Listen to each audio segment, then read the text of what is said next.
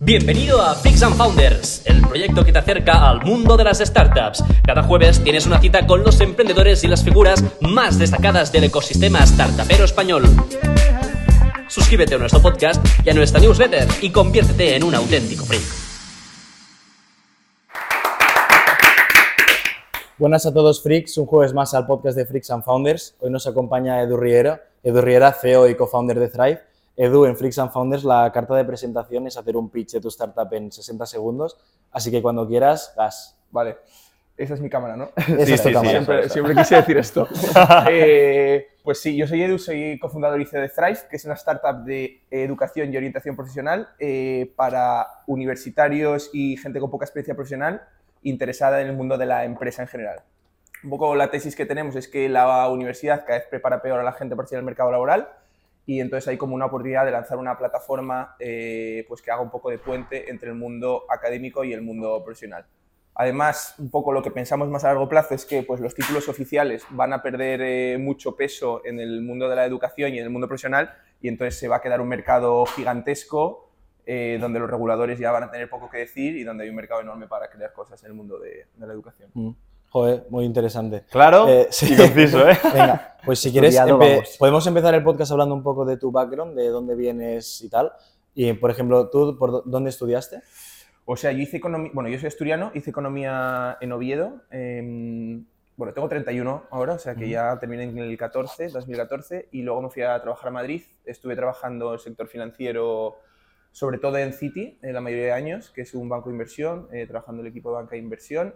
Vamos un poco más poco a poco y luego profundizamos. Empezaste en una universidad no target, que es la No Universidad target, de este concepto no target que no es tuyo. Ha, ha salido de Edu Riera. Esto- ¿eh? esto yo lo- creo que lo he pillado por Twitter, no sé si de ti o de alguien, Sí. pero el ¿Qué es, no qué- target- primero, ¿qué es esto de universidad no target? O sea, al final, eh, claro, es que si no estás en esta burbujita de consultoras, bancos, etcétera, pues lo de no target es donde no van a pescar las empresas. ¿no? Exacto. Básicamente, un poco es el concepto de las empresas como muy conocidas, internacionales, grandes, el 90% de sus nuevas contrataciones juniors son de las mismas universidades. Y esto pasa en todos los países del mundo. En Estados Unidos tienes las Ivy Leagues, en Inglaterra tienes pues las LSE, Kings, etcétera, y en ¿Y en España, España ¿qué- tienes- quién hay?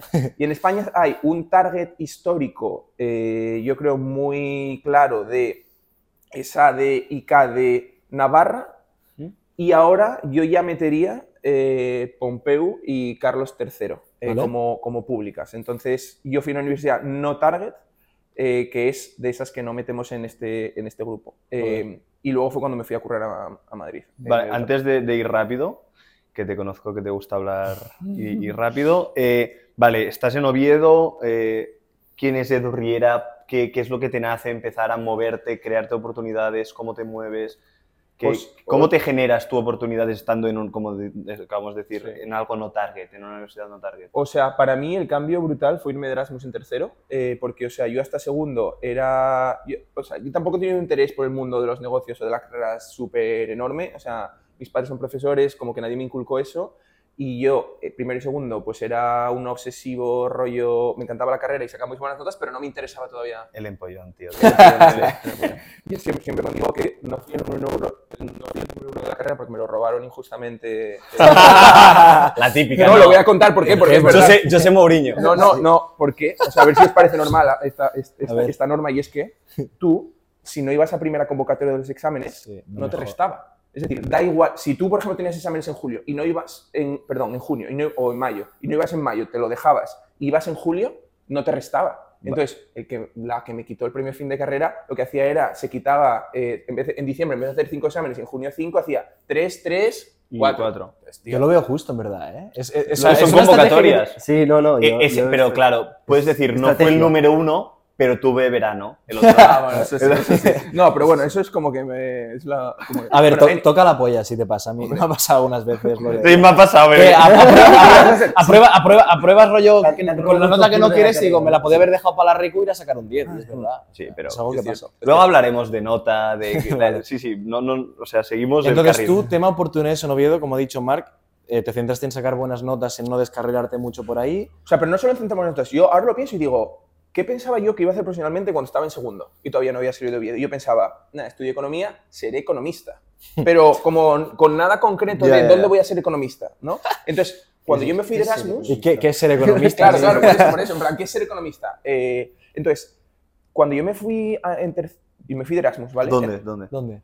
A Maastricht. Porque cuando elegí Erasmus, en ese momento sí era número uno. Entonces pude elegir, fui al profesor y le dije, perdón, pero, o sea, es que esto es importante decirlo. Eh, Dale, dale. y le dije al profesor, ¿cuál es la mejor universidad que hay eh, de las que tenemos intercambio? Y me dijeron, Maastricht University. Y tú, pues, pa' más. Y dije, vale, pues a Maastricht. ¿Hay peña más de chulo. Maastricht que viene a Oviedo? Me imagino que los más pringados. Vale, o sea, para ti ir a Maastricht era lo mejor, el que va a Oviedo. Es que, es que en realidad los acuerdos entre universidades, si lo piensas, es como la Universidad de Zaragoza, que no sé cómo consigue un intercambio con Wharton, o, ¿sabes? Hay hay cosas que dices tú. Yo creo que es del palo obra social, ¿sabes? Sí, sí, sí. sí. Eh, Obra social. entonces, nada, me fui a Maastricht eh, en tercero y, claro, yo flipé porque, digo, llegaba ahí a la uni y había presentaciones de empresas en la universidad y digo, ¿qué es esto, tío? En plan, ¿qué es JP Morgan? En plan, entonces yo iba a las presentaciones y digo, tío, en mi puta vida me había planteado que Claro, las claro. universidades, o sea, oh, y otra cosa que me llama es que venía la gente de traje a, a la universidad y digo, tío, ¿por qué viene la gente de traje? ¿Y tú es cuántos porque venían de prácticas, Ah, porque estaban haciendo ya prácticas y digo, en plan, como que me impactó Que se mucho. puede currar mientras se Exacto, estudia. mientras estudia, exacto, exacto. Claro, porque ahí en Entonces- Oviedo podías currar en una, haciendo contabilidad en el polígono Claro. de Oviedo, tal. O sea, ahí en, en- en- polígono marronero típico. en Oviedo las prácticas mejores eran en EDP, que no sé si sabéis lo que es EDP, es Energías de Portugal, que es una empresa de energía, pero que compró una empresa energética asturiana y entonces la- bueno, pues pasó a ser Tenía parte de EDP y tenía ahí, pues ofrecían prácticas de control interno y tal, y era donde iba todo el mundo, básicamente, a hacer prácticas de control interno y tal. Eh, pero claro, yo en segundo todavía no he ido. Entonces ahí es donde un poco me abrió los ojos eh, y dije, joder, pues me tengo que poner las pilas porque esta peña está mucho más espabilada que yo. Eh, y sobre todo que el nivel que había en Maastricht comparado con Oviedo era una diferencia brutal en los alumnos y todo. Porque la gracia que tenía Maastricht es que Maastricht está muy cerca de Alemania, rollo pegado, entonces la educación en Holanda la universitaria es mucho más barata que en Alemania, entonces había un huevo de alemanes, Vale. O sea, más de la mitad de la clase eran alemanes, Hostia. entonces eran eh, alemanes chetadísimos, iban en plan súper ambiciosos, tal, entonces te, te ponías las pilas de la leche. Entonces volviste a Oviedo tochetado. No, fui a- no volví a Oviedo nunca más. En cuanto llegué a, en cuanto llegué a Maastricht, Pero era, era Erasmus en principio. era. Erasmus Pero un en año- cuarto ya, ¿no? O- No, no, ah, en tercero. No, no, no, es que yo di bastantes vueltas. Entonces yo dije, tío, yo no vuelvo a Oviedo ni para Dios. En plan, porque encima, claro, yo estaba en casa. Solo para los huevos pintos, ¿eh? No, pero es que encima yo estaba en casa de mis padres, tal, entonces me pareció una mierda volver a Oviedo. Entonces dije, vale, ¿qué intercambios em, puedo hacer más en Oviedo? Más. Eh, Ya está, ya está. Ah, vale. Y, y- y entonces me empecé a mirar programas de becas tal y me encontré dos programas de becas. Uno, eh, que no, no me acuerdo cómo se llama ninguno de los dos, ¿vale?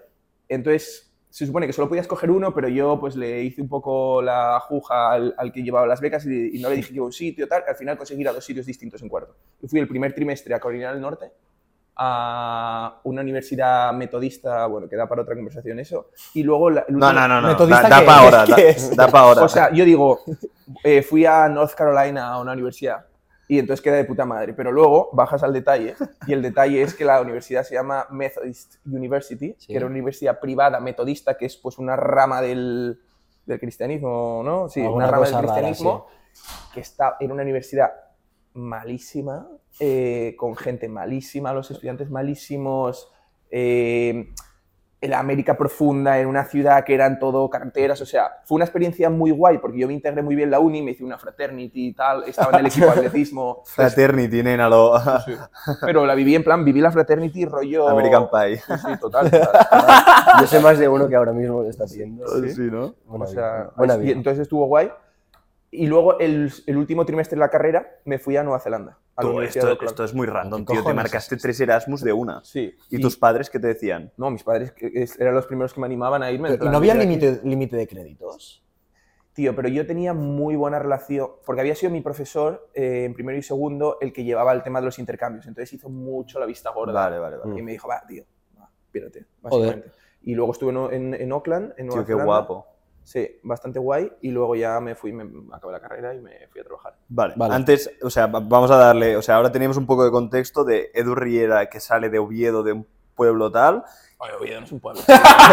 eres Oviedo, Oviedo. Tú, que yo he ido muchas veces a Asturias, eh, en Celles, pero eh, eres de Oviedo, Oviedo. Es Sí, la Oviedo típica. A mí me pregunta de de dónde eres, digo Barcelona, no Sí, digo mi centro. Oviedo, no, centro Oviedo. Vale, vale. Bueno, pues una ciudad. De España. Te vas a Maastricht, te catas del tema, te vas a North Carolina, a un sitio random donde vas a vivir la vida en una fraternity y tal, y luego terminas en Oakland. Sí. Vuelves y aquí, ¿cómo te has espabilado a intentar alinearte un poco con la gente que iba tan chetada de Maastricht, no? Sí, o sea, yo me, fui a trabajar a Madrid, empecé a trabajar en Madrid, pues típico trabajo, típico trabajo donde la gente espabilada de provincia Acaba. empieza. Ah, vale. O, acaba, acaba. la que es Big Four Auditoría. Ese es el exit de la gente top de universidad de provincia que le interesa el mundo finanzas barra empresa y de la Audit. gente no tan top de las universidades, Claro, claro. básicamente, ¿no? Eh, que básicamente fue la última... Mira, anécdota de esto. Cuando yo, o sea, el el proceso con Deloitte lo hice entre el intercambio en Estados Unidos y el de Nueva Zelanda. Lo hice en presencial, en esas navidades. Y fui a la primera entrevista, a auditoría, hice la primera entrevista tal, y salí de la entrevista y me llamaron por acá y me dijeron, oye, en vez de hacer auditoría, ¿no prefieres hacer corporate finance? Y dije yo, no sé lo que es corporate O sea, más o menos lo sabía, pero no sabía que en Deloitte había corporate finance. Digo, va, mándame a corporate finance. Y entonces me mandaron una entrevista a corporate finance y yo ahí sí que más o menos ya controlaba del tema y tal, pero, también, pero, estaba, pero todavía no tanto, ¿no? Entonces fui a la... ¿Y por qué te lo ofrecieron? Porque te veían... Porque, tío, yo creo que dijeron, tío, este tío que es, mm, que es de Oviedo, que tiene buenísimas notas, que se le ve Buenísimas como... notas que son. Rollo, más de un 9. Yo creo que de aquella... Acabé con menos de un 9, pero eh, de aquella más de un 9. Vale. Eh, entonces, no sé, man- mandémoslo ahí al equipo de Corporate Finance. O sea, que, que, bueno, quizás por internamente les rentaba más tener a alguien más chetado ahí y ya está. Sí, o sea, no sé, bueno... Y nunca di- preguntaste, ¿no? Del por qué. No, yo dije, no, ok, Bueno, bien, te y- hicieron un favor porque entrar en audit. vaya- vaya- No, no, pero no. vaya pero acabé- no, no, pero acabé en, no, entré en audit, claro. Porque Ah, hiciste audit también. Claro, claro. Ah, vale, no, no, vale. nunca, Sí. porque, porque, pero por eso digo que, y por eso también, eh, o sea, aunque te enteres de, sí, que ya sabes lo que es Corporate Finance, los, los bancos y tal, yo fui a la entrevista de Corporate Finance y más o menos sabía lo que me iban a preguntar, pero, tío, aún así me fulminaron en la entrevista de Corporate Finance. O sea, es... Que es el EBITDA. ¡Pam! Eh, o sea. No, la diferencia es que las cosas básicas te las sabes, o sea, si te tal, te las miras, pero luego te vas a... Te suenan, que es la típica. ¿Sabes lo que se evita? Sí. Sí. Venga, ¿qué es? Sí, sí. Y te quedas pilladísimo. No, y yo siempre digo que fue eh, la entrevista donde más me humillaron en mi vida, eh, con dos managers de Corporate Finance de Deloitte, que a día de hoy sé quiénes son, eh, y uno de ellos sigue siendo corporate sigue siendo manager, o sea, un, o sea, un pringao no le fue bien. Porque de verdad fue muy humillante, fue muy humillante, tío. En plan, se rieron mucho de mí. Y eso lo tuve ¿Sí? guardado siempre, sí, sí, sí. Hostia. dos tíos, en plan, dos putos madracas eh, de, ah, de tío que me... sí, lo digo en serio. Y me como que me quedó mucho grabo de tío. Em, Se van- ahora se van a enterar estos hijos de puta. sí, o sea, no, no soy una persona recorosa, pero, el otro pero, pero lo pienso mucho. Entonces, nada, me dijeron, bueno, chaval, nice try, go back to audit. Sí, y, y luego entonces saqué el proceso, conseguí audit. Y luego tuve un proceso más que hice en verano con una consultora eh, que se llamaba Arthur de Little, una consultora estratégica. Ujú. Y ahí sí que llegué a última ronda, pero, pero me, me chutaron. Eh, es cierto que yo no había, el tema de consultoría no me interesaba tanto, entonces no lo había preparado tan bien, pero, pero tal. Entonces, pues septiembre de 2014, oferta de Deloitte Audit y me fui a Madrid, a Deloitte Audit. ¿Y, Vale. ¿Y cuánto tiempo estuviste en, en Deloitte? Creo que es, fue, fui la persona, bueno, de mi promoción, por supuesto, la que menos estuvo, eh, y creo que es difícil batir el poco tiempo que estuve en Deloitte, ¿vale? Semana. como funcionó. A ver, es que tengo muchas cosas que contar aquí, pero básicamente como funciona Deloitte es, oye, entras en Deloitte, entra todo el mundo en plan eh, mezcla de eh, madracas de un stop eh, que no han tenido tan buena suerte en la búsqueda del curry. Estamos en... tal, Pijillo rico tal Sí. que, que está ahí porque, porque está, le ha sonado Sí. bien Deloitte y, Y tal. sí. Gente provinciana top. Y luego los boinas de provincia que veníamos. ¿vale? Los Entonces, boinas. ¿Boinas verdes os llamáis? o qué? ¿eh? Lo- o sea, yo llamo boinas en plan, pues que bien. Tío, que yo estaba muy asilvestrado. No te quiero decir que estaba silvestrado. Silve- Tenías calle, tenías calle. Sí, pero tío, pero no sé. O sea, yo siempre cuento. Yo. O sea, nunca había comido sushi hasta que me fui a vivir a Madrid. Solo, esto, da, solo- esto da para un TikTok. Edu Riera nunca comió solo- sushi. solo cachopo y Sí, fabada, claro. tal. No, no, pero que no es coña, tío, lo digo de verdad. Entonces, es como que. Choripán y... Entonces, Sushi, ¿para nada, entonces, tú entras en Deloitte, entra todo el mundo. Todo el mundo. de trajes ahí entrando. todo el mundo, claro, de trajes, tal, no sé qué. Entonces, claro, yo estaba. y haces tres semanas o cuatro de training. En, ¿Y en farras? Y farras. Y luego te vas a, a Segovia, más conocido como Sexgovia. son- ¿No habéis esto con este concepto de Sexgovia? No, lo No, conocéis? no, no. Que es que después del training de tres semanas en Madrid, donde cada uno está en su casa, luego vas dos semanas a Segovia, que es, te juntan con un hotel en Segovia todos los nuevos de todas las oficinas de España. No, pero lo hacen para, para que haya sinergias Sí, sí, entre sí, departamentos. Sinergias hay, sí. sinergias hubo, y, hijo. Sí. sinergias hay. Y te llevan dos semanas ahí. Hala. Luego yo volví y te- tuve otra semana más de training porque yo estaba en Financial Services, haciendo auditing de Financial Services. Y tío, yo recuerdo de esas seis semanas o siete semanas eh, de training que yo decía, tío, no me entero de nada. En plan, te explico. En plan audit, y yo decía, tío, yo no soy tonto, ¿cómo puede ser que no me esté enterando de lo que me están dando en el training? Y luego me di cuenta que es que no me importaba nada. Entonces, cuando no te importa nada, No le yo desconecto prestas atención. ya, y no le presto atención. Entonces, bueno, seis o siete semanas de training fueron muchísimo. Una semana que estuve ahí por la torre de tal, que no hice nada, me metieron en un proyecto, eh, a auditar no sé qué historias que ya ni me acuerdo. Estuve eh, seis semanas y me piré.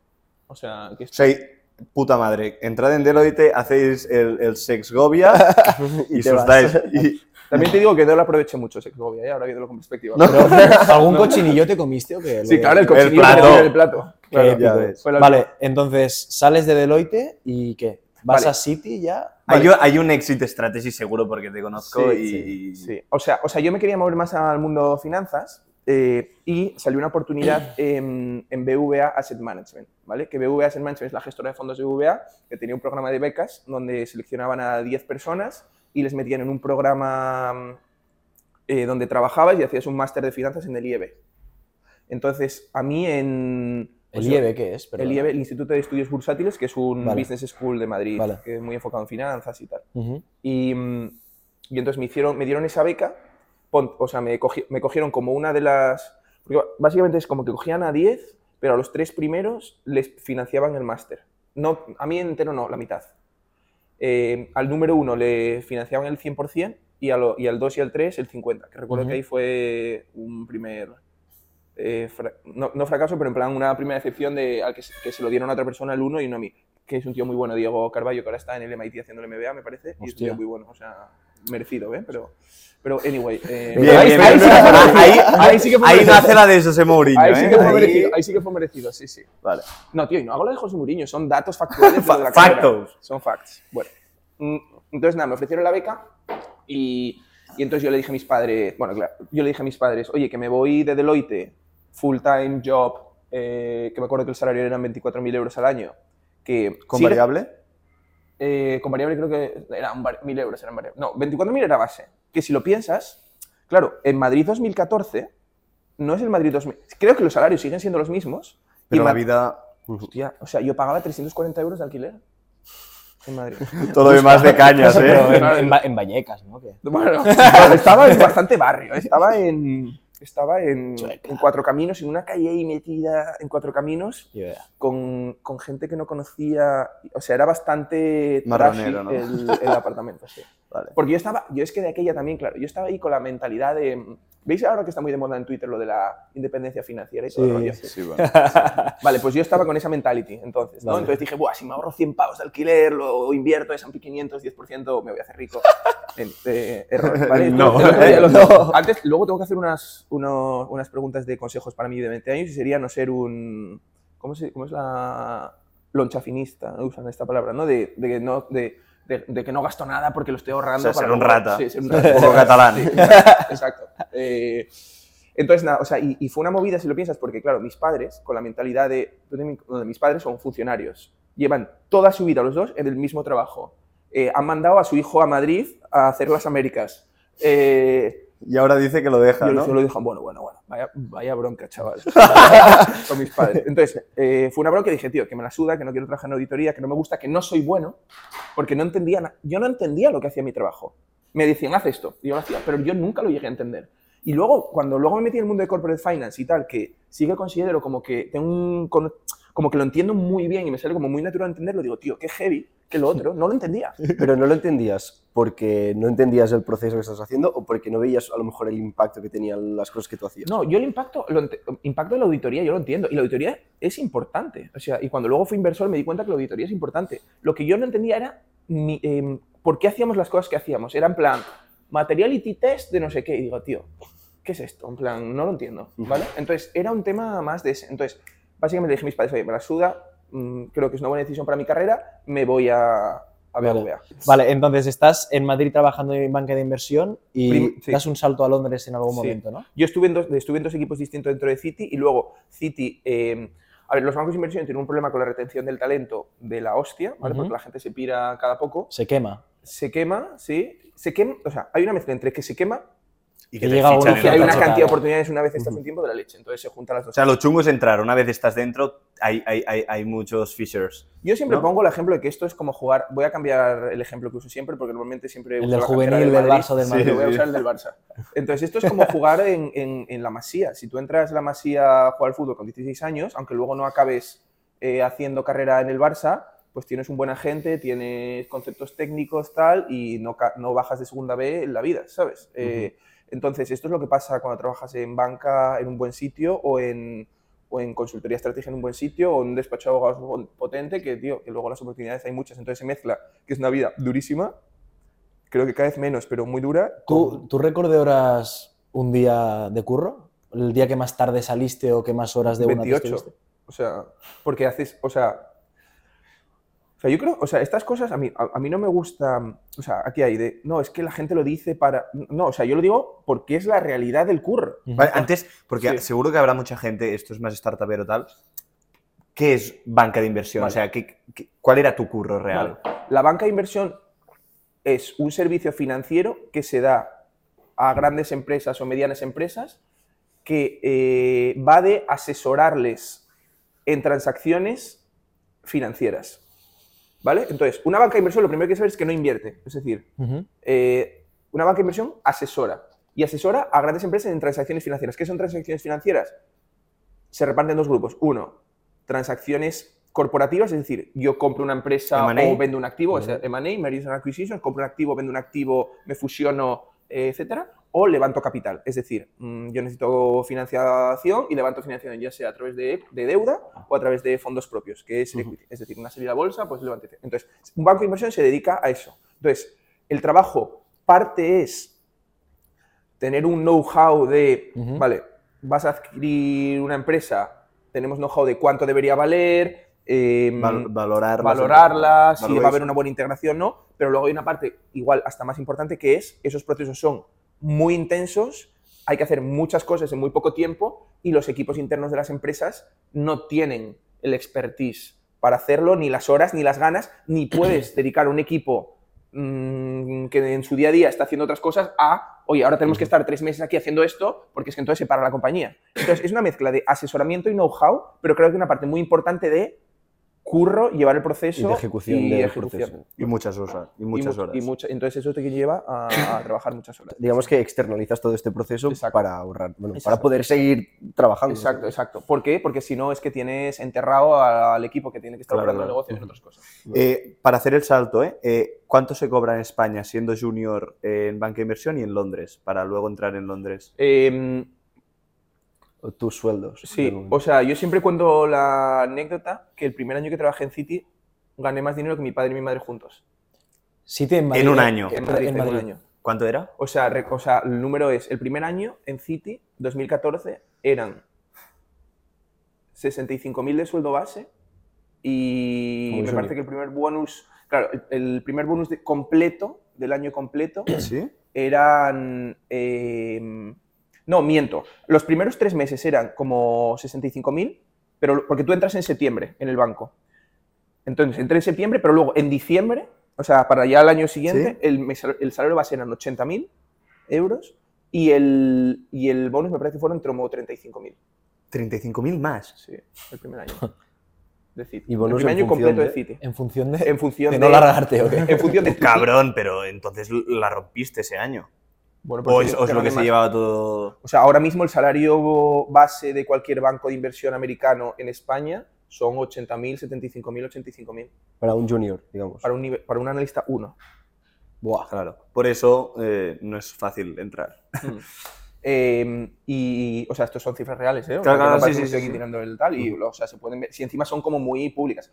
En, ¿En en Londres? Londres, eh, y lo- es cierto que los bonos. O sea, un buen año en analista 1, o sea, cien- haces 100.000 seguro. Eh, el problema es que, por ejemplo, el año pasado fue muy mal año de bonus, porque fue un año muy malo para la banca de inversión. ¿Mm? pero pero pero sí sí es la realidad o sea es que estas es, es como que no sé mira el otro día escuché un podcast de startups con Carlos Blanco Vale, el, de- ¿cuál el de- el de, con el de Capital El de con Capital, con. Tuba, De hecho, es profe Ah, de la muy Pompeu. bueno, Profe sí, es nuestro. profe de la Pompeu. Sí, sí. y y tío me impactó mucho porque el tío habla de dinero Como si fuese palomitas. sin ningún tipo de tal Sí, sí, sí, sí. eh, La frase que me quedé. Yo no llevo casi nada, no, o sea, mi cuenta no tiene casi... Todo está invertido, Sí, tío. sí, sí, sí. Y dijo, yo vendí esta compañía por tal, no sé más, no sé Claro, cuánto. sí. Entonces, yo creo que eh, hay que, yo creo que el dinero es una variable de decisión en la vida y que hay, hay que tener un poco más transparencia con el mismo y eso es básicamente lo que se cobra en banca de inversión. También te digo, no creo que la variable que justifique trabajar en banca de inversión sea el dinero, eh, porque sí, te da un colchoncito de ahorro si te pasas un par de años y no te lo gastas en mierdas, pero sobre todo también te, te da capital humano y oportunidades profesionales. 100%. Guay. Entonces, ¿cuándo cobrabas en, en Londres? Ah, no, yo, o sea, yo nunca trabajé, bueno, yo trabajé en Londres, pero luego en otro fondo. Vale. Sí, sí, sí, digo, en otro fondo, Sí. pero más o menos... Pues, pues imagínate, si en Madrid cobrabas 100.000 en un banco de inversión siendo analista 1, cuando tenías 7 años de experiencia en un hedge fund, que son los que más pagan, pues hace un poco la progresión. Eh, no- lo quiere decir, No, eh. Aba- aba- abani- abanico, ni que sea, mínimo. Ra- rango. ¿Cuánto entre- dirías que es un abanico razonable? Yo, si me estás diciendo que... Cincue- 50.000 euros de abanico. que va. No, no, pero me refiero, yo- me refiero, no, no, me refiero, pero que, ¿cuál, tú, con- Yo diría Ah, vale. que con lo que me acabas de decir, que 100 siendo junior en, en en- en- en Madrid, eh, tú estarías cobrando entre 250 y 300 Yo también en, diría esto. en, en Londres. Y algo menos a lo mejor. no sé. No, más. sí, sí, vale, no hace falta decir qué nada más. Es una puta locura. Entonces, Pero de nuevo, que estos son sueldos públicos. O sea, claro, tú, claro, no, no te vas sí, a un sí, sí, reporte, sí. tú te vas a un reporting, de- tú te vas a un es reporting. para es el clickbait. este. No, pero esto no me lo saquéis porque luego quedo- queda mal, pero, o sea, pero tú te vas, No, no. reporting, headhunters, head- eh, eh, eh, empresas de headhunting en, cógete PEC, eh, no sé qué, Spencer Stuart, yo sé. whatever. Sí. Reporting de, anal- de sueldos de banca de inversión, private equity y hedge funds. ¿Qué es un hedge fund? Porque la, Vale. que- Un hedge fund es un fondo de inversión que por lo que se caracteriza es porque está muy desregulado y por lo tanto eh, puede invertir prácticamente en lo que, en lo que quiera. o sea, no es como un banco que lo que has dicho que es, No, esto invierte, es es asesoría, esto es invierten y es de gente privada, o sea, personas privadas o, o es O sea, un hedge fund tiene una gestora que es de los fundadores. Sí. En nuestro caso en Taconi, pues el fundador era, eh, bueno, eran dos, Ken y, mm, y ahora se me acaba de ir el nombre del otro, eh, bueno, whatever. Y luego tienes eh, trabajadores. Y la diferencia, o bueno, la diferencia, una de las características es que solo pueden invertir en el hedge fund inversores cualificados, es decir, o ricos o inversiones institucionales, como por ejemplo fundaciones o gente como, o el Fondo el Soberano. de- gobierno, o- Sí, gobierno, Fondo. Soberano de no sé dónde, etcétera. O sea, tú Entonces- no puedes ir ahí y "Mm, pongo. O sea, 100.000 si eres euros". rico, sí. Eh, Si eres rico y con contactos, y, y te deja, claro, y tienes que tener el eh, contacto el para network entrar. para entrar, vale. Pero, pero en general son inversiones institucionales. Y tú te coges, pero de nuevo, o sea, te coges cualquier reporte Está- es y miras, sí, sí. y miras eh, Private Equity asociado 3, que era el equivalente un poco a 6 años de experiencia. Salario base, fondo americano, 240.000. Bonus, entre el 70 y el 120. O sea, es que esos números son, están en las guías. Claro, Sí, claro, sí, claro. sí, sí, sí. Sí, sí, pero como O sea, no... Entonces, ¿tú recomendarías trabajar en banca? O sea, está claro que no es para todo el mundo porque hay gente que no puede aguantar ni este estrés ni currar tantas horas, pero que si es alguien que le gustan las finanzas y que está dispuesto a hacer el sacrificio, te abre un montón de puertas Bueno, yo Y- creo que esto y puedes hacer carrera ves- ahí si te yo gusta. creo que depende de qué familia y estatus socioeconómico vengas. Es decir, si yo estuviera forrado de familia, No te yo pueden... igual no hubiera estudiado, yo no hubiera hecho esto. Pero yo, si quiero salir adelante económicamente, la mejor oportunidad que tenía era hacer esto. En plan, de, de tío, o Es sea, un escalador social de cojones. es un escalador Sí, social sí, sí. brutal. Entonces, la gente, ¡guau! Es que os están eh, latigando ahí, esto es el esclavismo, es pavo. A mí esto me ha cambiado, o sea, me, me ha cambiado Sí, la sí, vida, 100%, literalmente. 100%. Y a quién, y, y os voy a poner un ejemplo. ¿A quién es la persona a la que le podría dar el consejo más honesto del mundo? a mi hermana, Sí. que tiene cinco años menos que yo. Y a mi hermana le dije, this is the path para maximizar tus oportunidades en la vida. Porque encima dicen, no, pero es que te metes en la carrera de la rata, tal, no sé qué es. Tú de esto te sales cuando quieras. Es decir, Pero tienes. Sí, te compro el de esto, pero siempre que nunca te coma la rueda, tío. Del palo con un exit strategy desde el día uno que entras. Porque si no, de- tú, tú seguro que entraste en Londres mm, y tú en tu cabeza sabías que te irías. Seguro, Edu. Si no, te come, te come eh, eh, eh, ese No, ambiente, no, ese no. network. Vale, primero, va- varias cosas. Primero, mm, dos cosas. Uno, yo la vida que tenía en Londres, eh, eh, con mi- en el curro, cuando ya estaba en el curro del fondo y tal, tío, era una vida, un work-life balance muy bueno, ¿eh? O sea, porque... ¿Qué- qué es? cuando- ¿Qué es muy bueno? yo yo- o sea, el tema con los hedge funds es que los equipos son súper des- desestructurados, ¿vale? Es decir, yo curraba directamente con mi jefe, entonces yo tenía una confianza con mi jefe, la leche, por lo tanto, nadie tal. Entonces yo curraba 50 horas por semana. Vale. Muy bien, cincu- muy bien. 50, Sí, sí, o sea, entonces yo tenía un work-life balance bueno, un trabajo muy interesante. Esto solo en Taconic.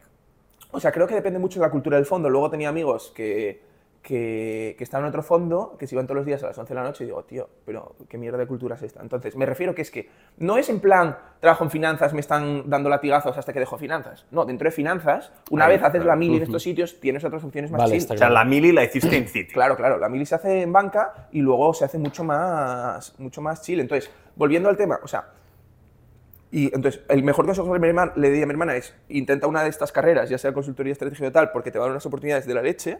Eh, y, y, y en casa tenemos un buen, como un buen contrapunto, porque mis padres han elegido otra vida totalmente distinta. Mis padres, ya digo, son funcionarios y para ellos, oye, el trabajo es una parte, pero como que nunca le dieron mucha importancia porque nunca les importó mucho el dinero, etcétera, ¿vale? Y mis padres, cuando a veces mi hermana se queja, en plan, guau, que curra mucho tal, aunque es cierto que nos quejamos bastante poco los dos, ¿vale? Pero alguna vez que mi hermana dice, guau, curra mucho tal, ¿Dónde curra tu hermana? Que En yo McKinsey. conozco. en McKinsey, ¿En? Eh, ahora está en San Francisco, la oficina de San Francisco, en McKinsey. Y, y ahora está en un proyecto, por ejemplo, en Nueva York. Mis padres le dicen, Virginia, que sea... O sea, no, no, le dicen, tienes 26 años, estás en un hotel de no sé dónde, en Nueva York, trabajando con no sé qué compañía, que sí, curras mucho, pero esto no te parece una experiencia vital salvaje. De la leche, claro, claro, claro. Y dice, tío, No, pues ya locura. está, pues esto tiene un coste. Joder. Ya está. Y si no tal, pues te vas. Mi padre siempre decía, te abres un local de hacer las uñas en Oviedo, si no quieres esto. Sí, sí. Entonces, entonces, tío, yo sé que está muy mal visto ahora decirlo de que hay que currar y tal, pero, tío, las oportunidades que te da de vida, sobre todo si eres capaz de salirte, y, tío, la gente dice, Buah, es que es muy difícil salirse. ¿Por qué, tío? Es muy difícil salirse. Por eso digo que es importante tener una exit strategy. Pero no tienes ni que tenerla pre- eh, pre- planeada. No, pero tú, por cómo eres tú, por cómo eres tú. Si entra otra persona que es otro perfil, que no tiene tan las, tan- o sea, las cosas tan claras, quizás te puede comer ese mundo y, si eres un poco solo vivir por el conformista trabajo. en este sentido, entiendo Marc lo que dice, que es- si eres Claro. conformista al final, pues estás ahí, te van pagando y ves que puedes ir escalando o no, pero estás ahí. Sí, o sea, no sé. Y, y, a ver, y, y- y- y otra cosa también que voy a decir, ¿eh? Yo, yo sé que este en un podcast de startups es muy polémico decirlo, pero yo soy como muy defensor también del mundo corporativo tradicional. Quizá por lo que os acabo de explicar mi background de tío. Yo, Que sí, si, que- que si no te- si a mí mi familia no me puede dar. O sea, quiero decir, no es que no me pueda dar dinero para montar un negocio, porque sí, pero me refiero. No, no, no, no. Soy, mi, mi familia es una familia de clase media, ¿vale? No es una familia de, de- de pobreza. Pero, pero, pero para escalar socialmente, tío, o sea. eh, y- vale, pero espera, ya que iba a decir. Eh, se le va, ¿eh? Lo que iba a decir es, lo que iba a decir es, dices, no, es que eres un esclavo y tal. A ver, lo que tiene muy bueno estos sitios es que curras un huevo, pero tú sabes que lo haces bien y en estos años, y si estás cinco años vas a llegar aquí, vas a cobrar esto, si estás 10 vas a llegar aquí, vas a cobrar esto, y No como hay hay un. Está todo muy claro. Está O sea, clarísimo. La escalera se sabe. o sea, está clarísima la escalera, está clarísima el riesgo, el coste-beneficio tal, y entonces, y, y dicen, ¡buah! Y digo, y yo pienso ahora, ¿es mejor mi vida como founder que como que cuando trabajaba en Taconi? Esta y es una obviamente yo estoy más interesante. contento. Te, te llena más. O sea, yo estoy muy contento, pero porque el proyecto me gusta mucho y porque va bien. Bueno, claro, Sí, claro. eso también. Claro, porque si ahí ya tenías un work-life balance bueno. Bueno, y al final dejas eso, la si, si comodidad, eres, si eres risk averse, O sea, métete ahí pasarlo, y vas, pero, vas pero- pasando, ¿sabes? O sea, pero, pero, o sea, factualmente, mi vida en Taconic era mucho mejor que la de ahora. Es decir, yo vivía en una- Coño, claro, porque ahora es 24-7 your own business. O sea, es ¿Qué, ya- todo ¿qué por consideras mejor vida? Eso es- O sea, mejor vida el sentido de que yo tenía un sueldo fijo, estable, muy bueno. eh, Menos riesgo. un work Sí, está claro, incertidumbre, menos no preocupaciones, Sí, sí. eh, pero es cierto que en términos de purpose, por así decirlo, ahora mismo estoy mucho más contento. Pero si yo, pero a mí porque me gusta este proyecto concreto, Si pero, te fuese mal Thrive, te vuelves. pero, o sea, do- pero- sí, pero hay dos temas. Primero, si fuera mal, sería un infierno porque ya tienes preocupaciones yendo bien. Si llega a ir mal, eh, sería un problema. Y segundo, porque a mí este proyecto me mola. Pero si yo estuviera haciendo, por ejemplo, voy a pensar algo que no, algo que no me importe, en plan, O sea, hacer una startup de fitness por ejemplo, de moda. o de moda. Que a mí, que haya una camiseta que con un logo valga un, un 10% más, en plan, me, me- aunque, o sea, si yo pienso, no, no estaría tan contento en términos de impacto y tendría todas las preocupaciones, diría, tío, me voy a trabajar Taconic. Mil veces, tío. No, para Entonces, hacer algo que no te gusta. o- o y sea, encima que- tengas riesgo, eh, me refiero. encima tiene riesgo, Sí, sí, sí. eh, ta- eh, en términos de valor esperado económico es claramente peor. Sí, 100%. Entonces, tío. entonces, Vamos, joder, sí. vamos a, a Un poquito más a Thrive, ¿no? Eh, Entonces, sí, para vamos- ir para Thrive, vale, perdona. Si Entonces, a mí me da igual hablar de Zarife, hablamos de otra cosa. No, no, no, no. No, pero- A mí me molaría que, en plan. Tú y yo hemos hablado bastantes veces. Las rutas para diferenciarse. O sea, molaría hablar de. Más, más allá de Thrive. Exacto, más allá de Thrive, la esencia de, de Thrive. ¿Qué es? El, el- el Para diferenciarse en qué, o sea, O sea, tú sales, lo que hemos dicho, Bueno, una, universidad. ¿Cómo haces? Sois 400 alumnos en la promoción. ¿Cómo, ¿Qué opciones hay para llegar donde tú te propongas? Pues quizás tú, el propósito de alguien es trabajar en banca de inversión, de otro sea una startup, pero siempre hay un camino para diferenciarse. Vale. Entonces, esto estaría guapo que le diese o sea, como yo pienso en esto es, para tener muchas oportunidades profesionales, en futuras, ya sea startup, tal, y tener una carrera buena a largo plazo, tienes que tener capital humano. ¿Vale? ¿Qué es el capital humano? De una definición de andar por casa es las cosas que sabes hacer en el mundo profesional. Vale. ¿vale? Puede ser, soy muy bueno operando, soy muy bueno de finanzas, soy muy bueno tal. ¿vale? Entonces, ese es como el primer punto. Segundo punto. Para el capital humano que es útil en el mercado profesional es un capital humano que se adquiere trabajando. No se adquiere en la universidad. Sí, los conceptos básicos y tal en la universidad, pero se adquiere trabajando. ¿vale? Segundo. Y el tercer eh, step es cuanto mejor se- eh, el sitio en el que trabajas al inicio de tu carrera, más humano. rápido vas a adquirir capital humano. ¿Vale? Entonces, eso nos lleva a que es importante trabajar en el mejor sitio posible lo antes posible. ¿Vale? Entonces, y eso puede ser o banca de inversión, puede ser de consultoría, puede ser un despacho de abogados, puede ser factoría. Si quieres hacer product o quieres hacer ventas. ¿No? Aquí.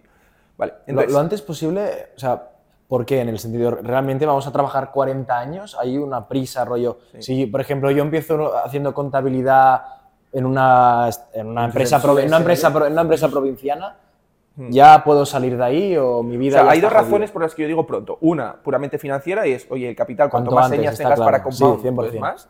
Eh, y una segunda, y es que, por cómo funciona el mundo profesional tradicional, si no cumples unos criterios de edad y tal, pues te puedes quedar un poco fuera de la Ya. rueda. En plan de, oye, si tienes 28 años, nadie te va a contratar de probablemente de analista 1 porque no es como el vibe o tal, ¿no? Entonces, Claro, por eso digo lo, claro. de, lo de pronto. Vale.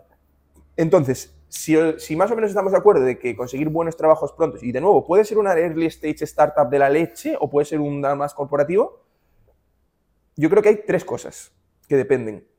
O sea, que, que- que hacen que, Puedas destacar. que- que- puedas entrar ahí. Exacto. Y la tesis de Thrive, si la piensas, es que esas tres cosas se pueden conseguir de manera mucho más barato que yendo a SADE. Vale. Vale. Esa es la tesis de Thrive. Y esas tres cosas son, uno, conocimiento práctico y relevante. Dos, signaling barra credenciales, y ahora las vamos a explicar. Y tres, eh, network contactos. ¿Vale? ¿Qué significa cada cosa? Educación o conocimiento o skills prácticas. ¿Vale? De lo que te enseña la universidad a lo que haces en el curro hay un mundo. Pero no solo eso. Un lo que te mundo y un universo. un universo. Pero no solo eso, es que entre lo que te enseñan en la uni y lo que te preguntan en la entrevista para entrar Sí, en el nada, nada. no hay nada. Nada. Entonces, lo primero que tienes que hacer es, oye, si tú eres el... O sea, esto si lo piensas es heavy, ¿eh? Si tú es- eres el número uno de tu promoción en la Carlos III y haces finanzas y contabilidad, si no te preparas por tu cuenta, vas a una entrevista con Goldman Sachs y duras 30 segundos. Y, eres un- y, eres, y eres el mejor de la segunda universidad mejor pública de España después de la Pompeu. Y aquí sale. Y, aquí, y aquí sale el dilema. O sea, vamos a seguir con esos Vale, tres entonces- puntos, pero que, tengas en mente también la importancia de las notas. Y todo lo Pero que. eso lo meto en la segunda. en la signaling. segunda. Vale, en signaling, notas y lo que rodea la universidad. Asociaciones, clubs. eh, Exacto, y exacto, tal. Vale. exacto. Vale, Entonces, dale. eh, entonces, educación práctica. ¿Qué pasa? Yo creo que las universidades que, que mejor colocan, no es que los programas formativos sean mejores que los de las públicas, quizá un poco mejores sí que lo son, pero a mí me Más pasa, prácticos, igual. un po- pero no tanto. No. La diferencia es el ambiente entre los alumnos y cómo ese conocimiento... Ya van con el mindset de fuera. es- Hacen es- hermético, Claro. más hermético y todo el mundo va con. Porque tienen un primo que El- ya está... y el hermano, no sé- no sé qué. No sé Pero- qué. O sea, porque es muy gracioso. Yo igual voy a ICADE a dar una charla Sí. y me cogen después de la charla y me dicen, tío, vamos a hablar con el rectorado para que te vengas a dar un curso porque ICADE es una mierda, no nos enseña nada. Y digo, tío, o sea, ¿cómo puede ser? Porque todo el mundo piensa que en ICADE llegas ahí, el primer día es clase de Investment Banking y, y DCS. No, y no. Y ellos dicen lo mismo. Entonces, lo que pasa es que no son conscientes de lo mucho peor que todavía es en otros sitios. ¿vale? A ver, yo, yo lo que creo, por ejemplo, en la Pompeu, si hay, No, no, ya, Porque si, si hay- romper si hay- mobiliario. si llegan ya- empresas, si ahora que están empezando, pues eh, llega un McKinsey a la Pompeo a dar una charla, llega gente, pues a lo mejor más potente o con una experiencia profesio- profesional mucho más tocha de lo que solía venir antes, es por los estudiantes. O sea, No, no, asocia- asociaciones, eh, Y clubes. que Yo si cuando- la uni lo hiciese, me invento ahora mismo, Pompeu, tal, Goldman Sachs, JP Morgan, viene toda esta. Eh, la clase si tiene 120 sitios, van 6, porque son los únicos 6 que se han enterado. Es que el Sí, problema sí, es que la peña no Es sabe que, o sea, qué directamente tampoco tiene. se organiza. o sea, y- Pero no, no, no. Eso lo voy a meter en el punto 3, lo de enterarse de todo Es- el rollo. lo importante es enterarse, digo yo. O sea, 100%. Continúa. Entonces, primer punto está claro, ¿no? De, oye, conocimientos prácticos que en sitios, en Target sí que lo tienes porque está en el ambiente entre generaciones anteriores, está no sé qué, y que es lo que te permite pasar entrevistas y luego en tu curro, pues no ser un pringado y saber un poco de lo que va la cosa, ¿vale? Primero.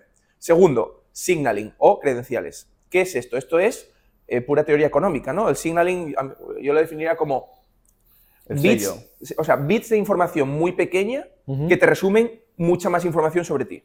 Es decir, si tú has ido a Harvard Law School, es decir, estás haciendo para ser abogado en Estados Unidos, pues sabes que para entrar en Harvard Law School es un puto infierno, montón, sí, sí. por lo tanto tienes que ser un tío que con una capacidad de la leche, encima te han dado caña porque luego tal, entonces dice, si, si, estás, si estás graduado de Harvard Law School, pues Ya tienes Eres unos, listo, unos ¿no? mínimos. Los mínimos, ¿no? O sea, que Dices, si no ya te chutan de ahí. Con no un es- nombre, Sí, todo sí. lo de abajo. Exacto, Venga. exacto. ¿Vale? Entonces, eso, ¿cómo se traduce en España? Se traduce, yo creo, en tres cosas.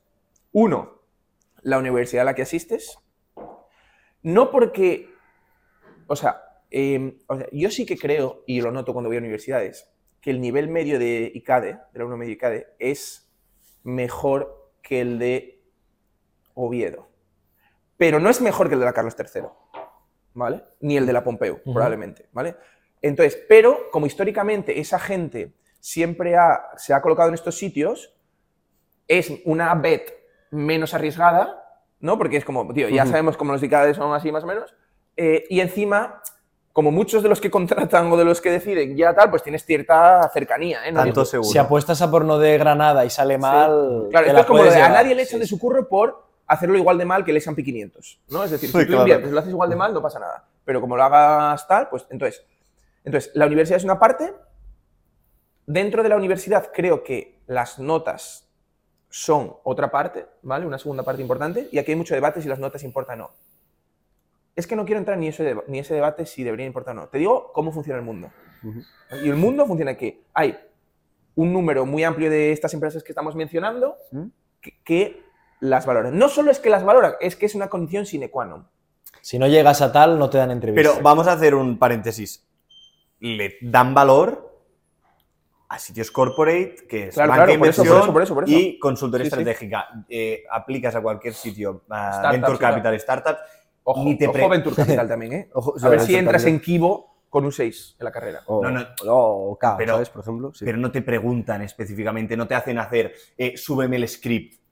No, pero estoy seguro que, Edu, que no, impacta. En las startups, por cierto, eh, Es que, tío, esto es un tema muy polémico y yo tengo una opinión muy fuerte con este tema y me encanta Claro, debatirlo. porque tienes el nuevo, cabrón. Tienes No. el 9. No, no, pero, sí.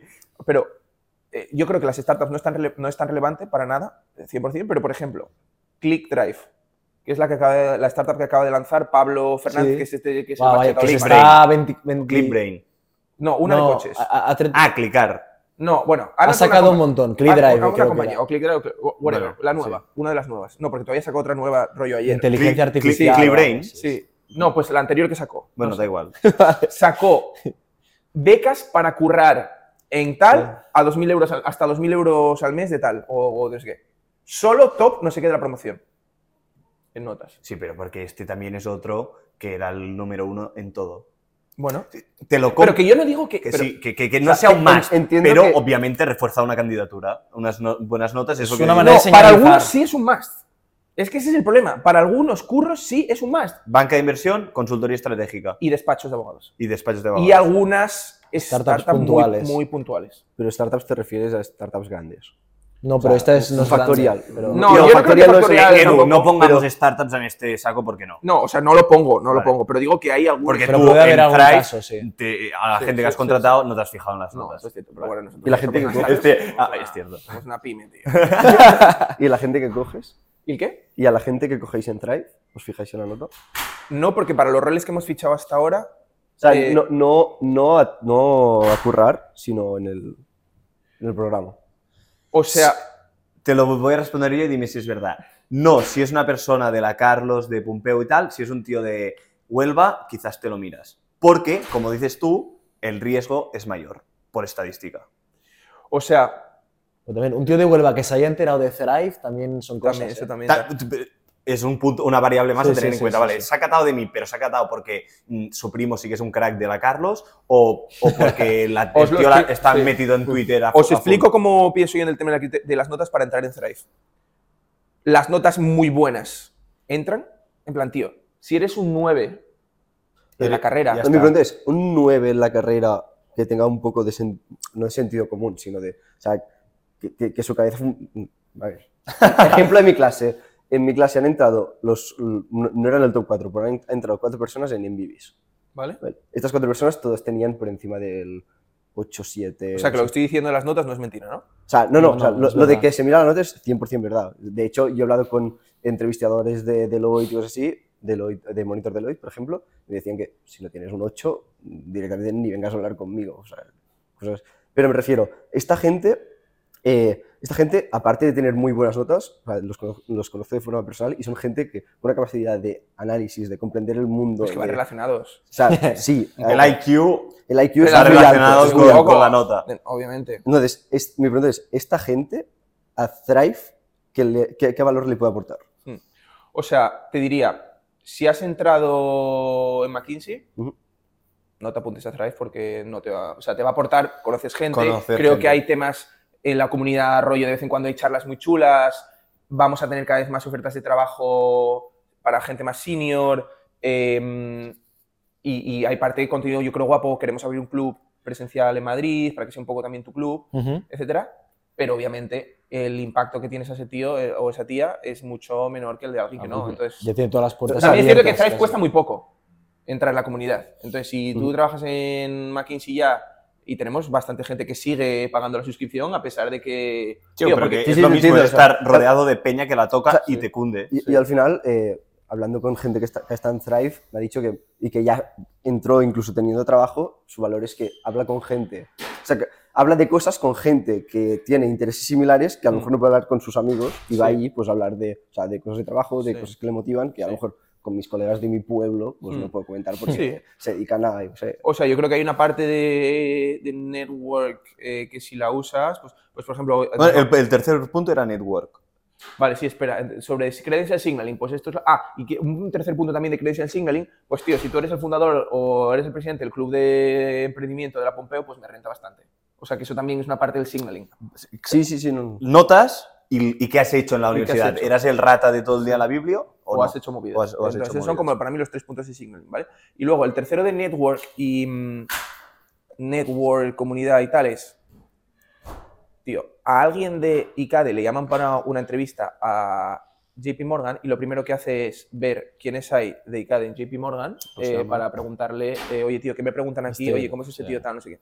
O, tío, pues yo tengo un grupo de WhatsApp con la primera promo de Thrive, que éramos una promo muy pequeña de 20, y no me paran de rular ofertas de Nomura está buscando analista 2, Lazar está un no sé qué. Todo, todas las semanas hay cosas de este. Entonces, ¿eso tú lo has visto en LinkedIn en algún lado? No. No, claro. No, no está en LinkedIn eso. Sí, sí, sí. Entonces, esa parte de network y comunidad es, pues, tío, muy importante eh, y, se, y, y- y- y los- es lo que intentamos un poco generar con Thrive. Y sobre- por volver, por aterrizar estos tres puntos en el contexto Thrive, plan, intentamos que los programas sean lo más prácticos posibles y lo más cortos para que sea lo más barato y esté enfocado a lo mínimo que necesitas saber, que obviamente pues vamos iterando los programas y cada vez lo hacemos mejor, pero, pero bueno, todavía pues estamos aprendiendo, aunque yo creo que en general más o menos estamos ya cerca.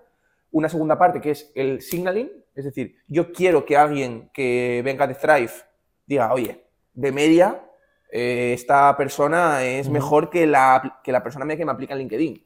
Es que al final piénsalo que para una empresa dices, ¿cuánto, o sea, cómo, cuánto valor le aporta Thrive a una empresa? Pues que su, el que el candidato medio de Thrive sea mejor que el candidato medio de otros canales. Pero Como porque, ICADE, porque le, le preparáis, me refiero. hay, un- hay una mezcla de selección y, de preparación. El tío que quiere aplicar a O Thrive sea, ya es un la tío idea con es que os, os quedáis los buenos y los preparáis para entrar allí para que vuestra media sea mejor. No, que no el- tanto los buenos y la peña que le vemos potencial. O sea, Que gente con ya buenos. potencial para prepararla y que así Thrive gane este sello. Sí, o sea, la, la propuesta de valor a empresas es peña seleccionada, ¿vale? Peña que le intentamos preparar lo mejor posible, eh, lo, que, lo mejor que podemos, aun- aunque yo creo que la educación tú puedes empujar, puedes tal, pero depende mucho de ti también. Es decir, 100%. vosotros, tú, has, tú hasta ahora estás en programa de consulting y ahora tal. Entonces tú te puedes dar los las herramientas, puedes empujar, puedes tal, pero al final, Al final hay que depende ponerse de a, ti, sí, ¿sabes? 100%. a ponerse. Y tres, lo que intentamos y es tener una población mm, de gente muy diversa. Entendido diversa es eh, universidad de origen, carrera que has hecho, etcétera, ¿no? Porque McKinsey no puede ir a hacer una presentación a la Universidad de Vigo, a la de Valladolid, a la de Oviedo, a la de Zaragoza y Claro. todo esto, ¿no? Entonces lo que intentamos es atraer a toda la gente mejor de todas las universidades. Y eso es un challenge y no es fácil. Eh, y de hecho, creo que Thrive está más concentrado en ciertas universidades de lo que a mí me gustaría, Pero es lo normal. Es lo normal, pero creo que hay que hacer un poco más de curro para que esté un poco menos concentrado. O sea, por una parte es muy guay que tus dos mayores universidades sean Carlos III y Pompeu. ¿Por qué? Porque es puto target drive.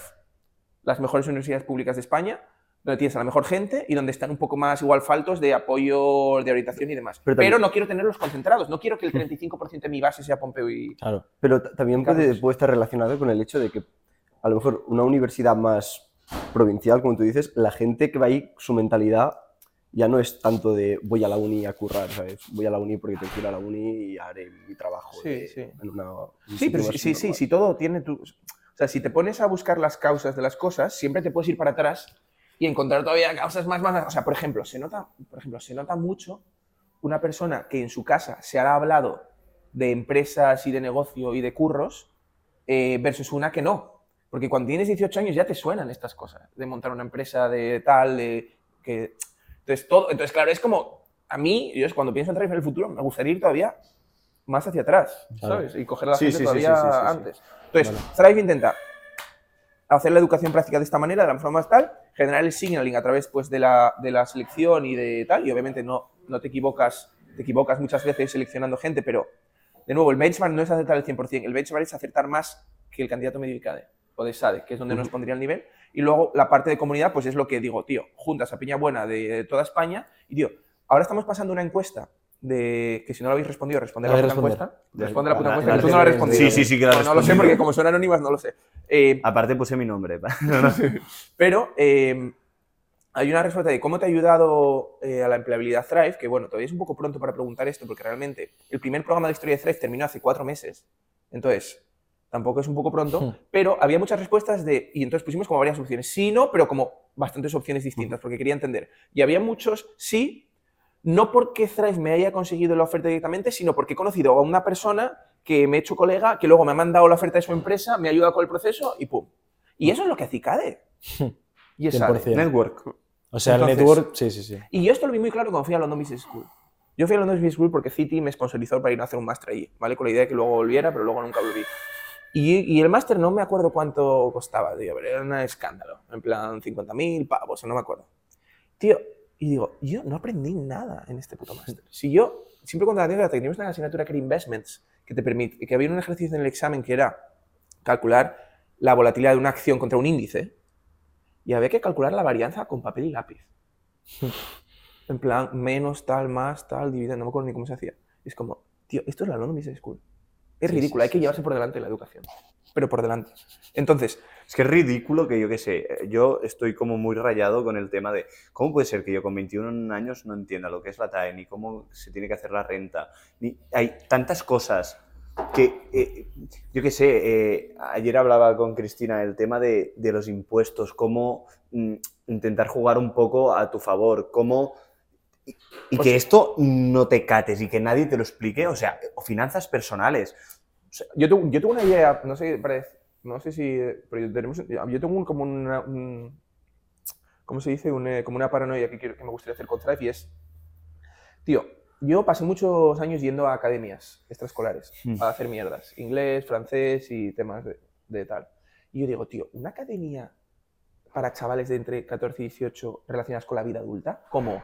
Sí. En plan, eh, rollo de temas desde finanzas personales hasta mm, nu- nutrición, hasta, eh, tío, cómo usar, cómo, cómo programar cuatro cosas, hasta cómo usar fucking... Es que en verdad es súper importante. esto- Y tema nutrición y todo. Al final, a un chaval de 14 o 15 años, él quiere ser feliz en su, ¿sabes? Pero a mí me Pero igual a que, el padre le manda, igual que el 100%. padre le manda francés, tío, mi madre me mandaba francés, tío, y, y me pasé tres años yendo los martes y jueves a las 4, tío, que me levantaba ahí de la siesta, en plan...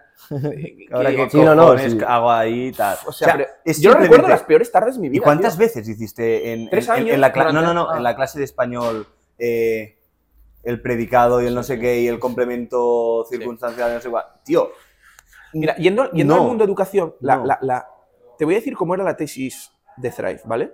Eh, o sea, la tesis de Thrive a- así era lo que os dije antes, ¿no? De, oye, la universidad o la educación eh, está poco adaptada a las demandas del mercado profesional, ¿vale? Eh, no, no, un poco no.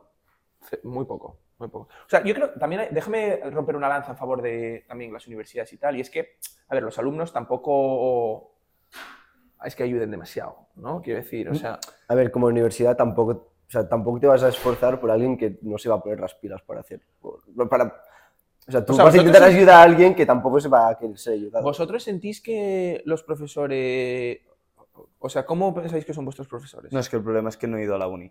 Pero- Eh, Él vale, lleva pero entonces, sin claro, ir ¿hasta qué tres punto es tu culpa ahí también un poco?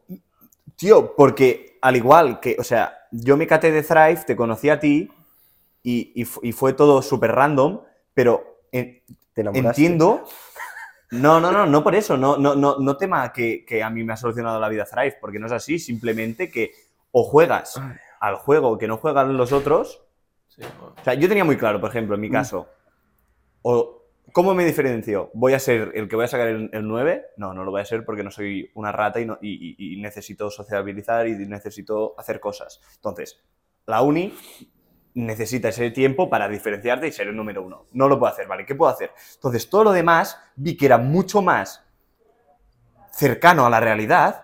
Decir, vale, tío, estoy haciendo en clase micro 1 que solo son fórmulas y solo son eh, ecuaciones de tercer grado que no sé ni cómo ni qué sirven. En cambio, yo que sé, estoy en, en una asociación gestionando eventos, eh, hablando con Peña, tal, y dices, así va el mundo, tío. Pues yo estoy de acuerdo que tú estás más preparado para, casi te diría, cualquier curro, menos algo igual súper técnico, Claro. que el tío que tiene el 9. Estoy totalmente de acuerdo. La, la cuestión es si te dejan entrar Pero a tú- jugar el juego con un 7. ¿Vale? Sí. Pero Que, te- seguro que, que lo acabarás jugando, ¿eh? Pero La- vas a dar vueltas. vas a dar vueltas, pero seguro que el que tiene el 9, a no ser que sea un, un fuera de serie, que los hay, pero tío, el típico que dices, es que te, fa- es que te, de- te falta... Sí, ya, pero no te siempre. falta ¿eh? O sea, calle. yo tampoco soy. O sea, No digo es que, todo, el mundo, ¿eh? No sea digo, de no, no, no, no, no, no, no, no. O sea, el que tiene un 9 y, y luego es el crack jugando a fútbol, Sí, sí. ese tío es un puto crack. Vale, Sí. pero digo, Sí. ¿de qué, me- ¿de qué sirve que la universidad no te explique ni qué es una startup, me invento, que es una cosa súper actual, Mm. estamos estudiando AD, ¿eh? Eh, que no te explique eh, cuáles son las, Mm. Las universidades target. Yo qué sé, el otro día, tío, estoy viendo en LinkedIn y me salen todos los de mi clase. Hoy ha venido el profesor de marketing digital, nos ha explicado qué son los K- eh, KPIs. Sí. Comeme los huevos, o sea, mm, eh, no, eh, ponle un ejemplo práctico o que tenga prácticas esta persona en una empresa y entonces va a entender qué es un KPI, porque si no, O sea, No. varias cosas. Yo tengo bastantes, y bastantes temas que comentar el tema de educación, ¿eh? porque me parece bastante interesante. O sea, eh, lo primero es que en las universidades los incentivos están mal puestos, ¿vale? Es decir, eh, al final al- al- a, los profesores... El otro día se leía un reporte de no sé qué fundación que analizaba el mercado universitario español, las distintas universidades. Ujú. Me acuerdo que creo que la Universidad Autónoma de Barcelona, o lo- creo que la Autónoma de Barcelona se acaba, hemos salido segundo en el ranking y tal, no sé qué. Entonces yo me fui a mirar los criterios del ranking y no había ningún criterio relacionado con empleabilidad.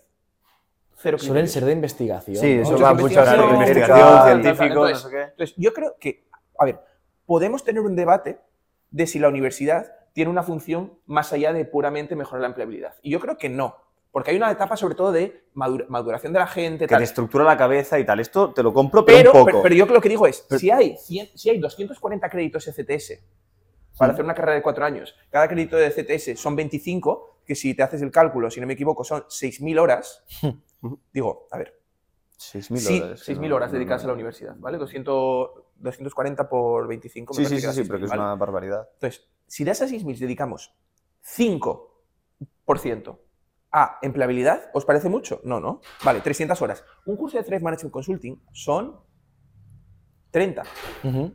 O 30 y pico. Entonces, tío, no me jodas que no se puede dedicar 300 horas, que es un 5% a la empleabilidad.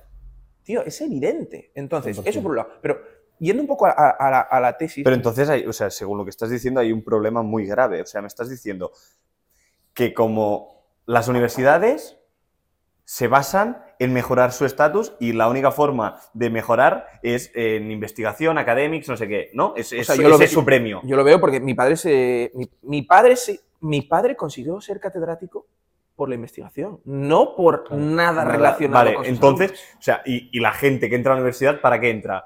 ¿Para publicar artículos científicos o para encontrar trabajo? ya, claro, sí, ¿para sí, qué? Sí, sí, Pero para- también la- Para encontrar trabajo, tío. Entonces, es que no, sí. no hay match. Yo es que Entiendo tu punto de vista, pero tiene que haber una institución que haga un poco la función de, de recerca, como tal. ¿De qué? De research. investigación. De research, Eh, como tal, sí, investigación. Sí, sí. Eh, sí, pero, pero de nuevo, pero de las 6.000 horas, ¿cuánto te parece razonable dedicar a empleabilidad? ¿Cinco? Ah, no, no, no, Pues ya o sea- son 300. Y otra cosa, em, espera, ¿qué iba a decir? Ah, centrándonos en temas universidades, ¿vale? Para que veáis la puta locura que son estos datos. A mí me parecen un puto desfase estos datos. En España, en los últimos 10 años, el número de estudiantes de grado en universidades públicas han decrecido acumulado un 9%. Igual me baila un porcentaje arriba abajo, pero son, más o menos son estos, ¿vale? Número de alumnos, universidades públicas, graduados, eh, matriculados en universidades públicas, últimos 10 años han decrecido un 9% acumulado. Número de, lo mismo, para universidades privadas han subido un 31%. Ahora, pensad esto.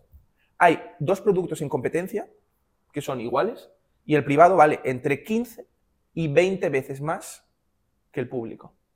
Y le está eh, tomando cuota de mercado. Joder. Dime una puta industria donde haya dos productos donde uno lo haga 15 o 20 veces más que, y que gane. que le quite que- market share. Claro, claro, claro. Es una barbaridad este dato. Yo es de los datos más heavy que he escuchado en mi vida. Y otro dato muy heavy. Número de estudiantes totales en España en los últimos 10 años están flatis, en plan cero más o menos, porque lo que sube la privada, aunque la privada sube más, como es más pequeña, pues compensa más o menos. Creo que cae como al 1% al año, así, ¿vale? Número de estudiantes de máster privado crecen como al 18% anual. Claro. Porque, el- Porque la gente dice, Buah, tengo que hacer un máster privado porque es que... porque la ONI no ha servido de nada. Es que, es que, No, es que yo lo veo así, de la tío. pública tampoco van... Pero escúchame. Vale que creo que no soy el, el mejor ejemplo porque tampoco he hecho el esfuerzo. Igual de- podrías aprovecharlo un poco más, haber aprovechado un poco más. Sí, sí, sí, sí, total. Pero entonces, para diferenciarme, tenía que hacer todo lo otro. Sí. Era currar, estar metido en más mierdas, vale, pero no, no quiero hablar de mí. Eh, yo lo que veo es, tío, ¿qué sentido tiene dedicarle tantas horas a algo, al igual que el cole? O sea, es que veo que no está para nada bien hecho, tío. O sea, cuando hay tanto que aprender y que es que al final todos estamos aquí por un tema, que es ganar dinero.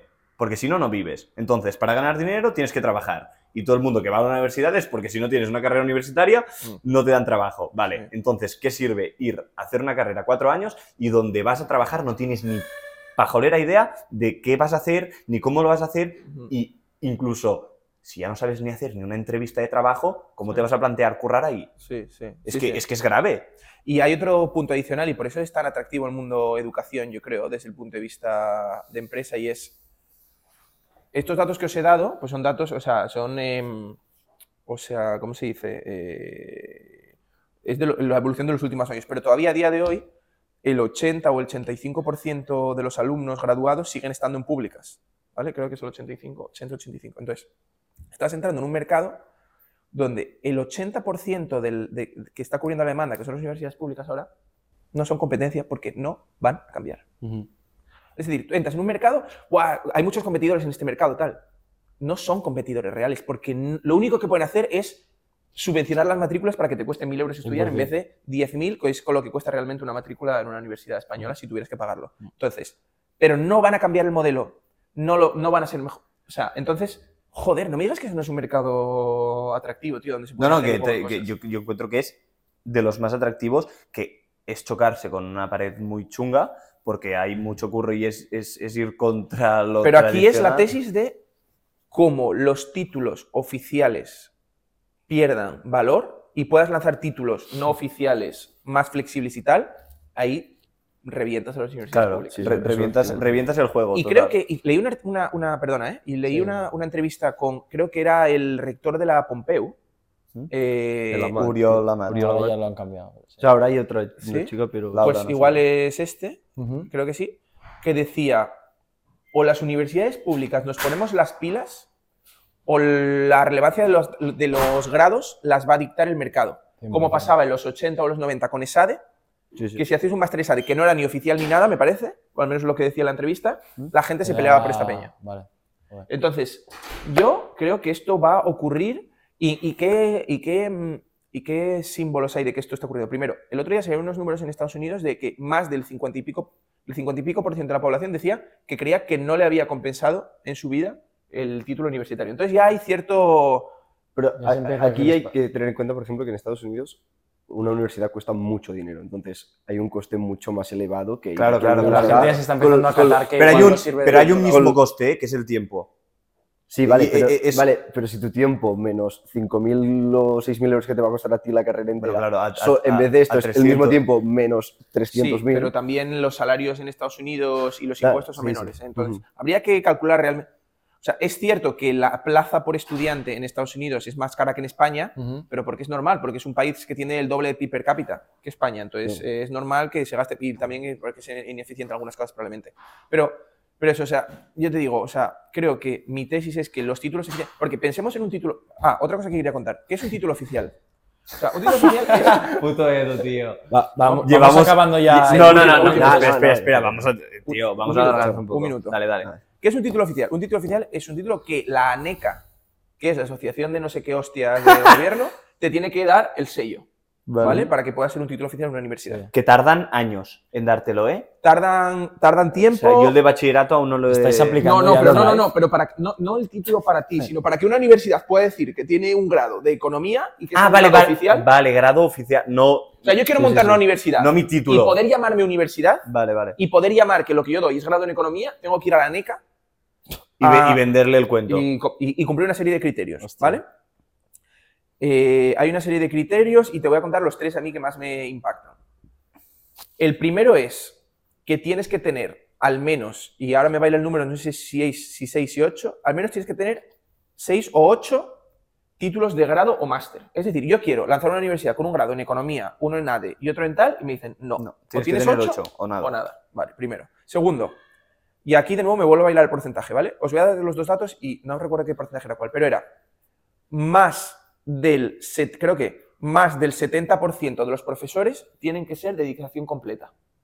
Sí, o solo eres profesor de universidad o no Ya, puedes dar no, clase. O sea, solo el 30% de la gente puede Pero además hacer otra Esto es cosa. una mierda de. O sea, entiendo- o sea, eso va en contra de, asociados, del ¿no? tema de la empleabilidad. de- o sea, O profesores aso- asociados. o sea, profesores aso- o sea, profesor asociado o titular, no, no me refiero tanto a eso, porque tú puedes ser profesor asociado eh, con dedicación completa, Vale, vale, vale. pero, sí, sí. pero no, pero Sí, sí, solo total. el 30% pueden tener Pueden, trabajo pueden hacer otra cosa que pueden dar lecciones. muy poco lógico que una persona que no ha trabajado en el mundo laboral donde tienes que ir tú Creo que para algunas asignaturas sí, pero Vale, para sí, otras pero, no. pero, pero, pero Vale, es pero que sí- seguimos a lo mismo.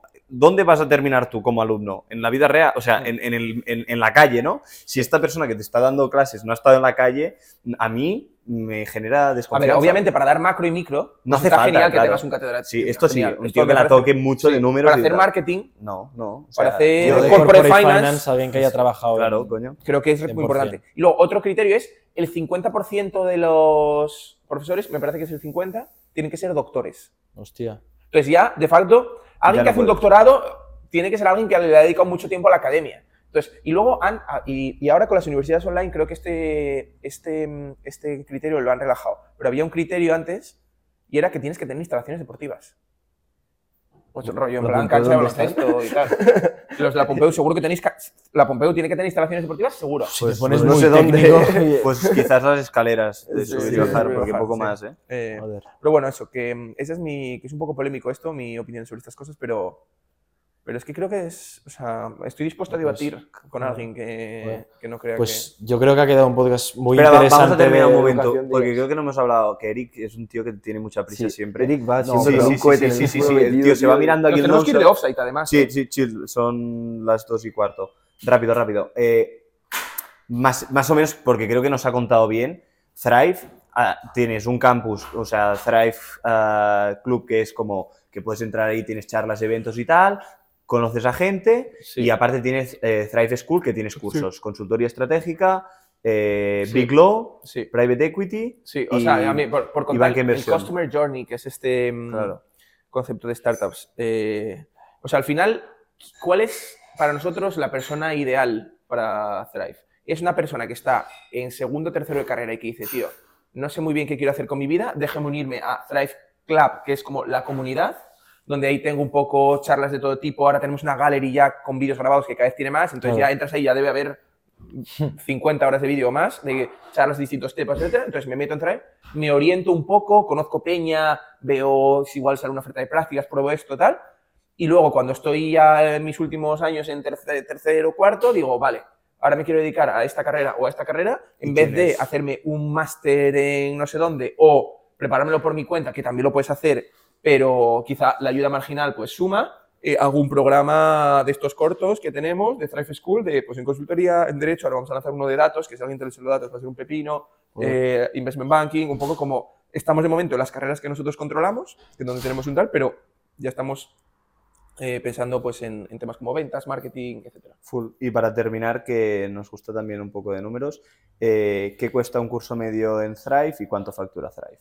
Vale, el curso medio en Thrive, el curso de Thrive School cuesta como alrededor de 1.200 euros, pero tenemos bastantes alternativas de financiación, en plan becas, luego eh, que solo pagas una parte al principio y luego solo pagas un porcentaje de tu sueldo si Vale. te contratan, ¿vale? Entonces, o sea, 1200 de media. Eh, ¿De coges media? lo que cojas de sí, opciones. pero bueno, no, pero que si no te contratan en un sitio bueno, nunca llegas. Nunca a llegas, o sea, es como un 4% y Te sí. O sea, te diría que es casi imposible que. No.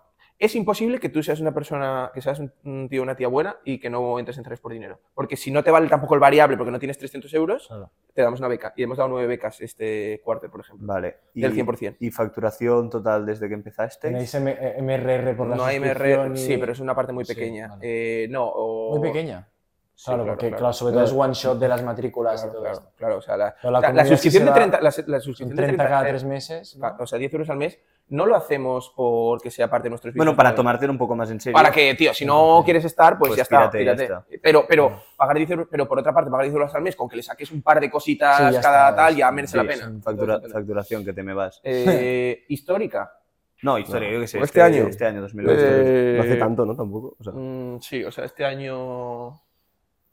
Va, se está 500.000 pensando a ver cua- no, cuánto- cuántos 500.000. ceros quita. 500.000. 500.000. Eh, para Esto el que- 22. No, el 23. Ah, 23. Y para los, los que son un poco así más eh, del mundo startup pero y tal, eh, so- ¿cuánta gente de equipo? O sea, rápido, ¿eh? respóndeme, ¿cuánta gente de equipo? Si habéis levantado ronda, si vais a levantar ronda. Vale, eh, somos dos personas, tres personas en el equipo, trabajando full time. Hemos levantado una pequeña ronda para empezar, para hacer un poco el de risking de, oye, si no vendemos los primeros programas, poder seguir viviendo y iterar antes de que quebremos. Y mi objetivo es nunca jamás levantar una ronda más con Thrive, porque Hostia. soy muy poco tampoco- creyente. Bootstrap a full. Al final es un. O sea, es una empresa que vende cursos no y formación. mucho la gracia de Thrive no es lo que factura, la gracia de Thrive es que Thrive es cash flow positive. Sí, exactamente. o sea, Evita positivo desde el día uno. Hombre. Pero no, no- no es una empresa que necesite muchas rondas tampoco para financiarse. Sí, y eso lo teníamos muy claro porque también nos permite, tío, no tener que escalar a lo loco, no lo gastar eh, innecesariamente y sobre todo tener el control. Un par, un par de cosas de startups yo creo que son interesantes, ¿vale? Tengo tiempo. El que quieras. Dale, dale. Vale. Vale. Primero, cosas de Thrive que yo ahora que comparo con otras startups, ¿vale? Primero, yo dedico a lidiar con inversores tres horas cada trimestre, que es Wow. mandar el reporting. Y es más, es lo que más por saco me da. De hecho, el reporting lo mandé de- de- del quarter enero to March, lo mandé hace la semana pasada. Porque digo, vaya chapa escribir ahora esto. Tal. A veces digo, tío, voy a sacar a los inversores así no tengo que reportarle a nadie. Entonces, la cantidad de tiempo que dedica muchas startups a gestionar inversores 100%. es brutal. Entonces, tío, el 99,9% de mi tiempo está dedicado a operar el Ah, negocio. porque la gente de la Captable, mucha gente de la Son- primera son promoción y que cono- Sí. o sea, gente que amigos. no has de dar. Tenemos algún inversor profesional, pero, pero que no dan nada por saco y son business angels. Y básicamente también os, os rentaba meter a gente que estuviera bien que con el estuviera mundo bien conectada con el mundo Eso es parte de la tesis. De, Claro. oye, alguien que trabaja en X sitio, si tiene 3.000 euros en tu compañía, Te ayudará. te ayuda más que si no los tiene. ¿vale? Claro. Eso por un lado. Entonces, eso es una cosa respecto a startups. Déjame decir un par de cosas más respecto a startups. Uno, otra, otra cosa que yo creo que en Ceref ha funcionado bien es el tiempo que hemos dedicado, Guille y yo, que es mi cofundador, a la gestión de relación entre cofundadores es un minuto. O sea, Vale, porque erais colegas. ya, pero, pero puede ser colega y no tal. Bueno, colega con el que sabes que puedes currar. Es- sí, pero bueno, pero que nos sentamos un momento cuando constituimos la compañía. Oye, ¿cuánto crees que deberíamos repartir un accionariado? Lo discutimos y en un minuto estaba. Joder. Y no se volvió a hablar de este tema nunca jamás, ni en responsabilidades, ni en nada. ¿Te lo podemos sacar o no? Tienes la mayoría tú. eh. Eh, no, eh, no. No, eso no.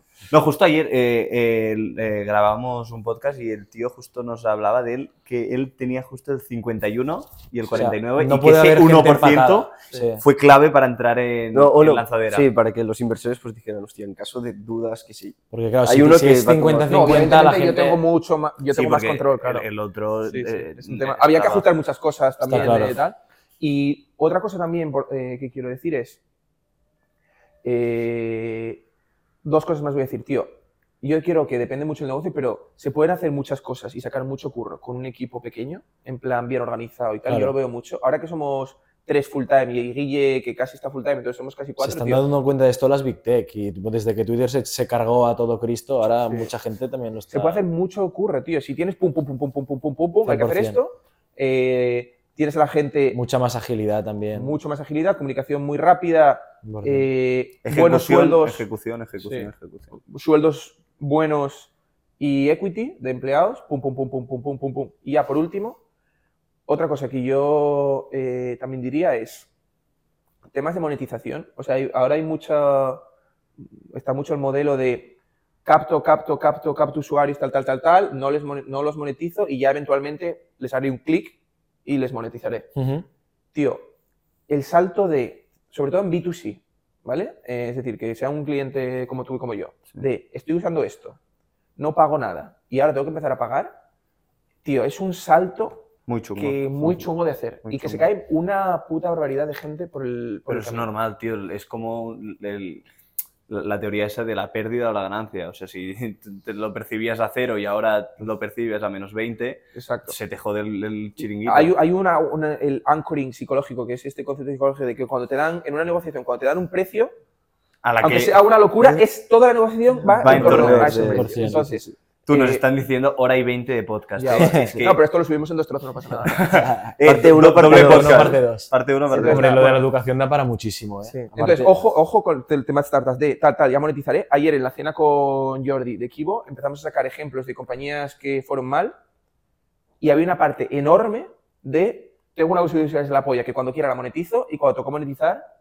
dices tú, hostia, Es que siempre dicen eso, que en plan, empezar con el freemium típico ojo. Mm. Ojo, porque pasar de dar un servicio gratis, justo Ya, hablaba con la gente lo da por que hecho hacen temas audio- audiovisuales y tal, que muchas veces eh, la gente lo hace gratis porque está, está eh, en el típico curso tal, que lo hace por... Es una putada luego que te digan, no, te hago un, corte, un, un corto gratis y ahora ya cobrarlo. Es jodidísimo Jodido, luego tirar es para jodido, atrás. Es jodido. Eh, Joder. Pero bueno, Por lo tanto, desde el día uno empezasteis cobrando en Thrive. sí. A ver, yo no tengo ni puta idea de startups, ¿eh? Y ya, una cosa interesante también. Eh, Fuiste eh, ahí, se está poniendo ¿no? nervioso ya. No, no, que va, que va. Bueno, ya, que nos, está- ya que nos hemos pasado... No, sí, ahora ya. No, sí, no. Que digo, una vez, una frase que me quedó grabada cuando yo estaba pensando en montar Thrive, que me pareció brutal, lo que significa, es, es una frase de Paul Graham, creo que se la escuché a Paul Graham, em, que es el, ¿El fundador cantante? de Y Combinator. No, cantante. Hay un, hay un cantante, ¿Ah, sí? no sé qué... Bueno, no, no. El Sí, fundador ¿no? de Y Combinator. Hay, hay- que hay un cantante que Ah, sí, que sí. No, pues el fundador de Y Combinator, ¿vale? Vale, Que es que, pues, eh, Hostia, no tengo ni idea de música, tío, la he cagado máximo. Y da una charla, hay un curso en Spotify, que son unos podcasts que también está en YouTube, que se llama How to Start an Startup, Sí, que sí, son unas sí. clases de, de tal. Y dice una cosa, Paul Graham, que me quedó marcada para siempre y es, o sea, el entrepreneurship o el emprendimiento es el única área profesional donde no hace falta saber de emprendimiento para ser buen emprendedor. ¿Qué quiere decir esto? Tú quieres trabajar en investment banking, tienes que saber de corporate finance, de valoración, de tal. Pero la teoría behind del emprendimiento de No, no hay. CAC, no, o sea, ay, sí, de CAC, rondas, tal, da igual, no importa que sepas eso. Ah, no, no. Lo que importa es detectar un problema y hacer una buena solución. Claro. Todo lo demás Sí, sí. Y comprender muy bien, el- o sea, sobre todo desde un punto de vista más económico, por ejemplo, un economista, su aportación como founder es entender muy bien el proceso que está solucionando y cómo lo soluciona. Exacto, exacto. Él- y decía, ¿tú te crees que Mark Zuckerberg sabía lo que era li- liquidation idea. preference? No, ¿O lo que era una pre-money, post-money, seed round? No. Él de un problema hizo un producto de la puta polla y era un Y aprendió learning by doing. Y no, pero, y, y, y, y, tío, pero si es que no es casi ni, si son sota, caballo y raíz, que yo veo también un poco a mi alrededor y estoy pensando como en dos casos que están dedicándose a emprender porque les mola el rollo de, de, de, de- de eso, de la teoría del emprendimiento y tal. Y es como, tío, en tu día a día, más allá de cuando tienes que levantar una pequeña ronda o tienes que mandar un reporting y tal, no vale para nada. En plan, saber todas esas cosas. No, no, 100%. O sea que es como el típico, lo que dices es que la teoría de emprendimiento nos sirve para, o sea, quiero, haces el curso quiero- de startups de quiero, quiero Stanford? jugar, quiero jugar al juego del emprendedor, no. Primero tienes que tener el problema Sí. y luego ya lo serás. Es que no te aporta Tener tanto. conocimiento de algo para aportar Sí. un pro- un- una solución a un problema. Pero 100%. saber en plan la liquidation preference y tal, No o sea, vale yo mola, nada. mola intelectualmente hablar de estas Pero, por ejemplo, esto estaría. Esto se esto aprende lo tienes rápido. que saber para VC. Un poco. si, quieres trabajar en VC, evidentemente esto lo tienes que saber. Pues se puede Tema aprender VC, rápido. tema VC, el otro, también, una, otra cosa... No, no ofrecéis, ¿no? Cursos de bici en, en Thrive, ¿o no? Mm, No. Eh, y hay una razón muy clara para esto. Y no quiero decir quién, pero el otro día tra- hablé con una persona, Pepe. no, con otra persona eh, sobre VC y le decía, oye, eh, ¿qué te parece el mundo VC como carrera y tal? Y dice, yo a mi primo no le recomendaría que entrara en un VC de junior. Creo que un VC no te da las tablas, los ways of working, etcétera, que, es- que te dan otros sitios, porque el VC es, es un trabajo que me parece súper interesante, pero a nivel junior, él me decía, y trabaja en un VC de principal, que no recomendaría a su primo que entrara en un VC de tal, que le recomendaría hacer otra cosa y luego entrar al VC. Para pillar skills en otro sitio y cuando tengas más capital humano, igual ya saltar. Exacto, exacto. Eh, y yo no lo sé porque no he estado dentro, pero in- entiendo la intuición que hay. Ya. Para, para ir terminando, siempre hacemos dos preguntas. Vale. La primera es: ¿te surge alguna pregunta para hacernos a nosotros? Eh, Sí. Tal. Y luego. Eh, ¿A quién si- podemos a quién- a traer quién nos podcast? recomendarías? ¿A alguien interesante, Que tengas su número. Vale. Y que puedas dar. Vale, en cuanto a mm, pregunta para vosotros es ¿cómo os vais a diferenciar de la cantidad de podcast y contenido de este tipo eh, que hay en el mercado? Vale. ¿Qué Yo respondo yo un poco. O sea, nosotros lo que hemos visto es que hay podcasts de startups como mucho más técnicos, como es el de IMIC, que si no tienes un poco de idea del mundo, puedes no catarte perfectamente de nada. Y luego hay podcasts más de entretenimiento y nosotros queremos aprovechar un poco el nicho de entretenimiento y startups y por eso hacemos podcast tres, nosotros que somos tres colegas y queremos bajar el mundo startupero que igual hay mucha gente que le interesa pero no es tan accesible, a bajarlo un poco más a la tierra, más informal y que Doy- esto sea una conversación en la que aprendamos todos y sea como distendida tal. Esto por un Es lado. el nicho este un poco. Esto yo creo que por un lado y por el otro, a nivel de calidad, bueno, tú ya has visto, has venido aquí, hay somos siete tíos aquí todos. Y, y a nivel de contenido, pues tanto audiovisual, bueno, como... de- Eso me de- parece muy buena tal. O sea, el despliegue que tenéis, la calidad de lo audiovisual. es que Lo- eso puede ser lo- yo creo que eso da el punto y además, como dice Eric, yo le daría un matiz más, que es a quién nos estamos dirigiendo. Hmm. O sea, yo no estoy haciendo este podcast para que me escuche el principal este que me estás diciendo de un venture capital, no. Quizás le renta más escuchar a Nick, que es mucho más técnico y están yendo a detalle. Lo que nuestro objetivo es inspirar Mm. y acercar a toda esta generación Z que quizás no ha conocido ni tiene referentes en el mundo startupero español, que tenga la oportunidad de venir aquí y escuchar la historia de Edu y diga, hostia, pues mira, eh, quizás me voy a Maastricht, ¿sabes? De Erasmus. Vale. Que, que sí, este es nuestro rollo y sobre todo el coleteo. O sea, Sí, sí. eh, Al- que si me apetece decir algo que pienso, no me voy a cortar y esto no tiene que ser una entrevista, yo creo que esto es esencial. 100%. Oye, pero habrá que pasar un, un poco de censura, ¿no? Cuando, o sea, con esto, ¿o qué? No, O nunca sea, hay. vemos todo. Sí, no, sí, no, sí, es decir, A ver, de hecho, el, el de producción Ya, se enfada. producción sí, se sí, raya sí. que flipas. Sí, el otro sí, día grabamos uno y nos dijo, tú he dicho una cifra que no podía decir. Le pilló un cabreo, pero que flipe. O sea, imagina grabar algo audiovisual, o sea, una buena producción e ir cortando o poniendo pips. Ah, ya. Que Eh, te has calentado mucho. Porque a veces No. calentamos a Claro, me pare- ¿Sabes para qué me sirve esto? Porque vamos a empezar a trabajar con una agencia de PR eh, para ver si realmente las cosas que estamos diciendo tienen sentido o no. Entonces este va a ser un buen... Un buen, bueno, Es me va a decir, guau, vaya mierdas que has dicho aquí y tal. Eh, pero bueno, porque no es fácil, porque para, para- porque para Thrive, piénsalo, Thrive, el decision making lo hace el estudiante, pero el que paga es el padre. claro.